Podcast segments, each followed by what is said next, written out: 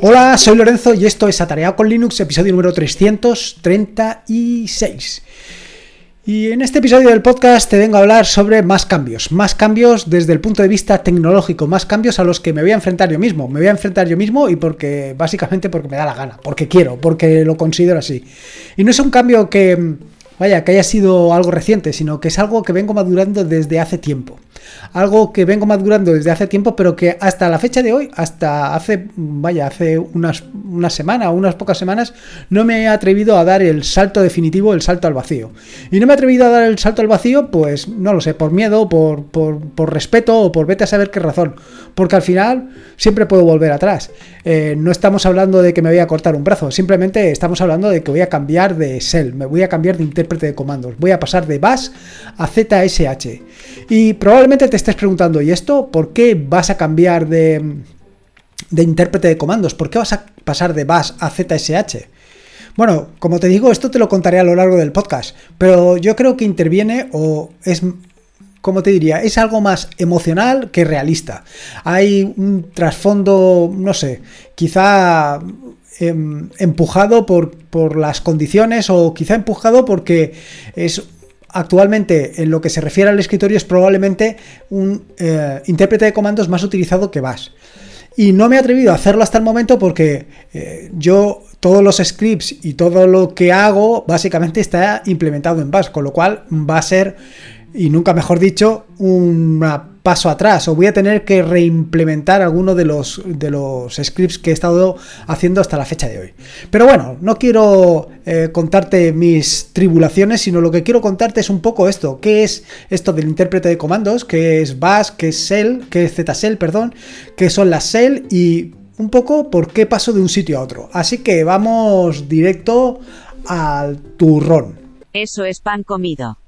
Bueno, como te decía, eh, lo primero y principal es saber qué es un shell o qué es una shell y, eh, o una intérprete de comandos. Y es que al final una shell no es más que, pues eso, una aplicación, una aplicación a la que tú le das una serie de órdenes, él las interpreta y las ejecuta, nada más.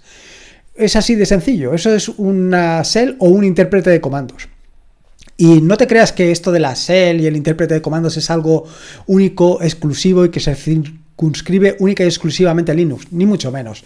Eh, las shell vienen pues desde hace muchísimos años, eh, probablemente vendrían de Unix o incluso de antes, ya no, te sé decir, pero las puedes encontrar en cualquiera de los otros sistemas operativos que puedes eh, localizar y relacionados sobre todo con el escritorio. Quiere decir que la puedes encontrar tanto en Windows como en MacOS. En MacOS hasta hace unos años hasta la versión de Catalina utilizaban como intérprete de comandos Bash y en la em, versión de Catalina pasaron de Bash a ZSH y esto es algo que te comentaré también a lo largo del podcast. Pero solamente hay un intérprete de comandos en Linux. O sea, ya hemos visto que en Windows y en MacOS tienes mm, distintos intérpretes de comandos, pero en Linux solamente hay uno. No. En Linux, además de Bash y de ZSH o de ZShell, tienes Corn Shell, Tenex CSEL, FIS y el que te acabo de decir, ZSEL. Yo de todos estos he estado o he hecho algunas cosas en Corncell y también en FIS.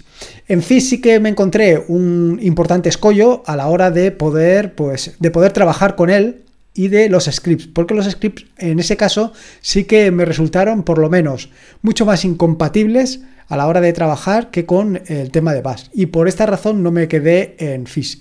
Pero bueno, em, probablemente ahora eh, me encuentre un poco más o menos en la misma circunstancia, porque no es exactamente igual eh, los scripts en Z Shell que en Bash. Así que ya veremos por dónde me encuentro. Y luego, la siguiente pregunta que te tendrías que hacer o que te harás es, vale, ya sé lo que es eso de una shell, ya sé lo que es un intérprete de comandos. ¿Y esto qué tiene que ver con las terminales? Con esto, bueno, realmente cuando hablamos de terminales, eh, lo que estamos hablando es de emuladores de terminal. No estamos hablando exactamente de terminal. La terminal se refería a aquellos dispositivos que habían antaño donde tú introducías directamente tecleando los comandos. Ahora hablamos de emuladores de terminal y los emuladores de terminal normalmente son esas pantallas de color negro, eh, esas aplicaciones de color negro donde tienes pues un símbolo, normalmente un dólar o una almohadilla o vete a saber qué otro símbolo al principio y ahí es donde introduces tus comandos. Existen multitud de emuladores de terminal, decenas de emuladores de terminal, al menos en Linux. En Windows también puedes encontrar por lo menos un par de emuladores de terminal como mínimo y en eh, MacOS seguro que también tienes una barbaridad de emuladores de terminal. Yo en particular, en el caso de Linux, te voy a recomendar dos, Alacrity y Kitty. Cualquiera de estos dos emuladores de terminal son impresionantes, mucho mejor que cualquiera de los que te puedas echar a la cara de los que hay en el ecosistema de Linux. Seguro, cualquiera de estos va a ser, vamos, increíblemente mejor. Yo, en particular, el que más te recomiendo de estos dos es Kitty, pero lo dejo a tu entera disposición. Evidentemente, eh, a tu entera disposición no es la palabra, a tu entera elección, por supuesto. Y esto es algo que ya sabes que, que lo tienes. Quiero decir, yo te hago las recomendaciones, yo te digo lo que he utilizado, lo que he probado y ya queda a tu entera disposición o elección lo que puedas hacer. Lo siguiente que te quería hablar es sobre la terminal, porque como ya conté en un episodio anterior del podcast, y bueno, no es que lo contara yo, es que me lo dijeron a mí, me llamaron friki de Linux y de terminal. Y es así, soy un friki de Linux y de la terminal, en tanto en cuanto soy un apasionado de Linux y soy un apasionado de la terminal. Prácticamente paso una gran parte de mi tiempo directamente en una terminal. Y por esto, eh, vaya, por esto me considero friki. Incluso me llamaron friki, vaya. Eh, pero no solamente te quería hablar del de, problema o de las ventajas de la terminal. Las ventajas de la terminal yo creo que en innumerables episodios del podcast te he hablado sobre ellas. Y te he hablado sobre ellas, o te he hablado de las ventajas de utilizar una terminal por la posibilidad, por un lado, de eh, trabajar mucho más rápido, en tanto cuanto no estar moviendo el ratón de un sitio a otro, y esto al final es una pérdida de tiempo, y por otro lado, porque te permite automatizar determinados procesos, te permite eh, simplemente de una manera relativamente sencilla hacer un script y en ese script meter todos los comandos que tienes que ejecutar. Pero eh, en estos últimos días me he dado cuenta de que mm, eh, me estoy pasando, me estoy pasando seriamente, me estoy pasando seriamente con el tema de la terminal. Y me estoy pasando con el tema de la terminal por un sencillo suceso que me pasó hace unos días. Estaba intentando, no, recuerdo exactamente qué, estaba haciendo, no, no, lo recuerdo, pero estaba intentando al final borrar unos archivos o renombrar, efectivamente. Estaba intentando, ahora me ha, venido a la cabeza, estaba intentando renombrar unos archivos. Y estaba intentando renombrar unos archivos en el gestor de archivos de Ubuntu, en Nautilus, o archivos, como lo llaman ahora. Estaba intentando allí renombrarlos, otros los estaba intentando borrar, otros los estaba intentando mover. En fin, estaba reorganizando un, directorio con una serie de archivos algunos había que borrarlos, otros renombrarlos, etcétera, etcétera. La cuestión es que estaba en estas circunstancias cuando me encontré tremendamente torpe. Vaya, para hacer este tipo de operaciones, que yo creo que no son nada del otro mundo, estaba perdiendo un tiempo precioso y al final tuve que desistir eh, o, bueno, no es la palabra más adecuada de existir o el verbo más adecuado, sino que simplemente tuve que dejarlo, irme a la terminal y terminar todas las operaciones que estaba haciendo, porque me encuentro realmente mucho más cómodo en la terminal. Sí, es una exageración.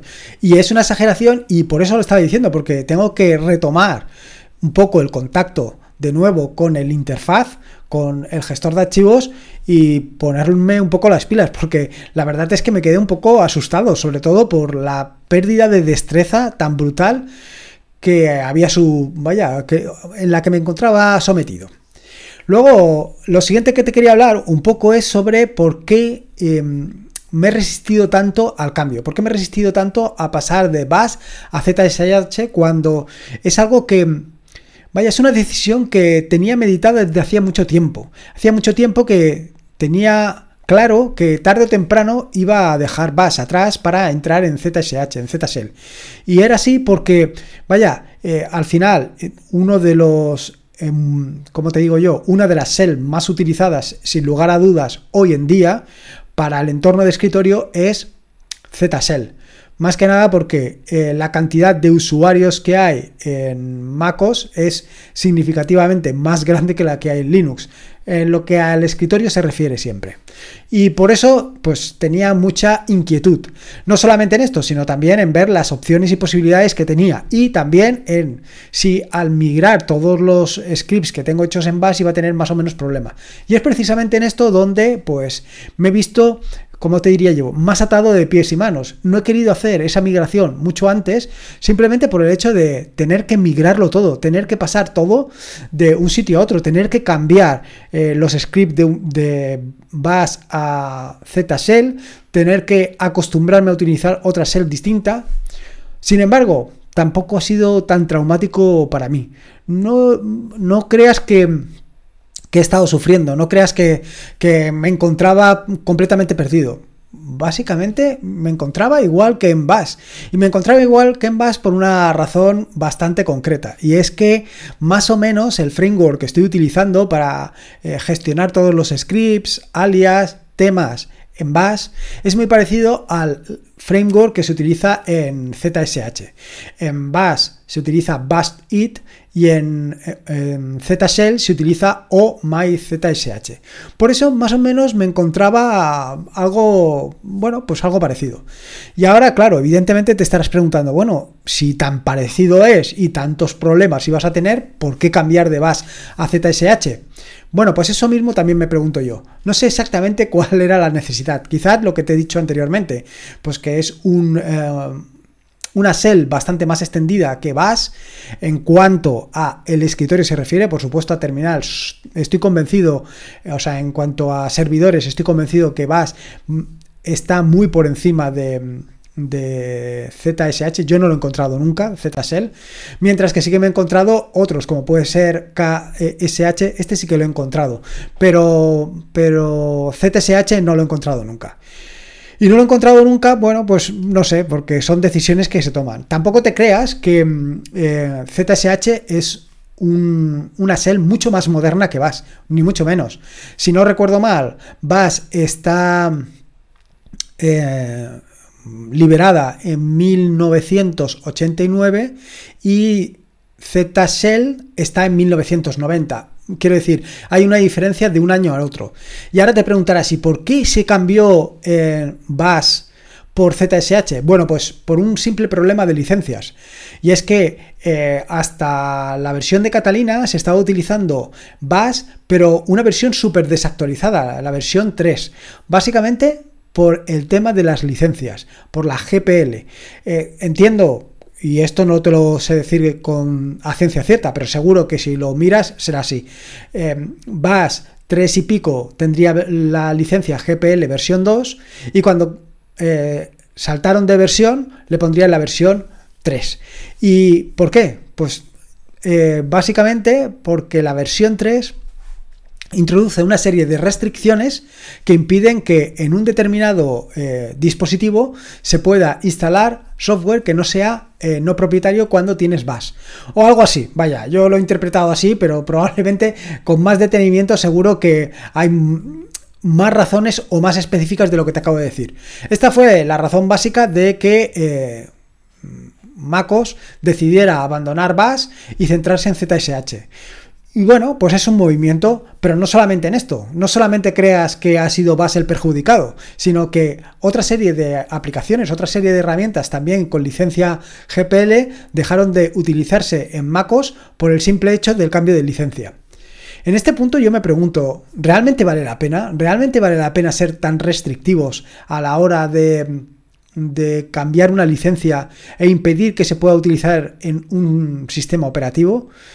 Por esto, no lo sé, la verdad es que es algo que me planteo. No termino de, ver las ventajas que puede tener eh, limitar tanto los usuarios porque lo que yo estoy viendo con el paso del tiempo es que muchas de las licencias o muchas de las aplicaciones que se están liberando actualmente han pasado de tener eh, una licencia GPL a tener una licencia MIT o una licencia Apache, una licencia BSD, licencias que son mucho más... Eh, como diría, más permisivas. Son mucho más permisivas. Y por esta razón las adoptan eh, pues empresas como Apple. No sé, eso habría que verlo. Habría que verlo y habría que darle una pensada. Pero bueno, esto no es cuestión de aquí. ¿Qué diferencias fundamentales puedes encontrar entre Bash y ZSH? Bueno, la verdad es que no hay diferencias que sean realmente sustanciales. Quiero decir que son muy parecidos. Eh, por ejemplo, el comando eh, de cambiar, el comando CD, es prácticamente el mismo en Bash, o sea, quiero decir, el comportamiento es el mismo en Bash que en ZSH. Eh, Te permite, por ejemplo, autocompletar. te permite escribir parte del directorio al que te quieres desplazar y utilizando el tabulador te lo completa. Sin embargo, la ventaja aquí, en el caso de ZSH, en el caso de ZShell, es que cuando pulsas el tabulador, cuando le das al tabulador, no solamente te autocompleta, sino que si tienes otras opciones, además te las pone en la parte inferior. Esto también lo hace Bash. Pero si sigues tabulando, te permite elegir estas opciones sin siquiera em, tener que, que, escribir nada más. Al final, como ves, es un pequeño detalle, un, paso más. Digamos que Z Shell es algo más interactivo que lo que podría ser Bash. La siguiente de las eh, características que tiene es la corrección. La corrección te permite eh, si escribes algún comando mal, eh, corregirlo. Si por ejemplo has, escribo, has, escribido, madre mía, si por ejemplo has escrito en vez de eco, has escrito EO, por ejemplo, por decirte algo, te permitiría corregirlo. Esta característica la tienes implementada o la tienes también, más que implementada, la tienes de forma opcional, tanto en el caso de Bash como en el caso de ZSH. Pero en ambos casos, eh, o mejor dicho, en ninguno de los casos está activado por defecto, la tendrías que activar. Por otro lado, de la misma manera que te he hablado del autocompletado del cambio de directorios, también tienes el autocompletado en el caso de em, ejecución de comandos. En este caso, tienes exactamente lo mismo. Eh, el bash te permite el autocompletado de comandos y además te permite crear tus propios autocompletados y esto también lo permite ZSH. Pero de nuevo eh, vuelve a ganar ZSH con la ventaja de que es más interactivo de lo que podría ser eh.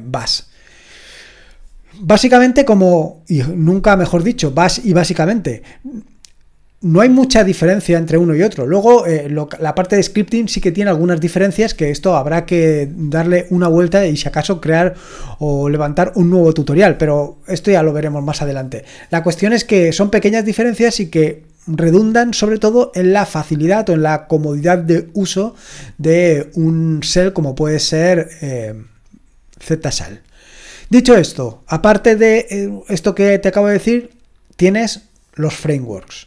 Y aquí hay un verdadero mundo, porque tienes el framework de Basit, o el framework de Bash, que es Basit, y el framework de ZSH, que es O MyZSH.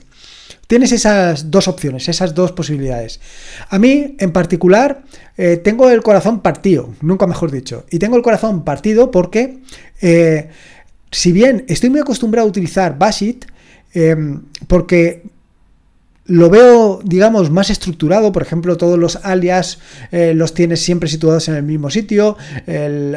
los comandos o los scripts los tienes en otro sitio. En fin, está muy bien estructurado. En el caso de ZSH, está como o está pensado en, desde el punto de vista de los complementos. Y eso me tiene ganado. Porque, claro, si bien eh, la reestructuración o la estructuración que tiene Basit a partir de alias, etcétera, etcétera, que te acabo de comentar, es muy visual, esto de poder tenerlo todo en un solo complemento también me parece muy interesante.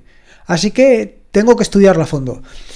Lo cierto es que ya me he dado algún golpetazo, me he dado algún golpetazo con el tema de ZSH, porque, em, por ejemplo, los scripts que utilizo para... Em, para empaquetar archivos, los, eh, para empaquetar, no para empaquetar archivos, sino para empaquetar paquetes, mejor, nunca mejor dicho, o valga la redundancia, para empaquetar los paquetes que subo a los repositorios, a los PPAs, pues estos scripts los tengo hechos en Bash.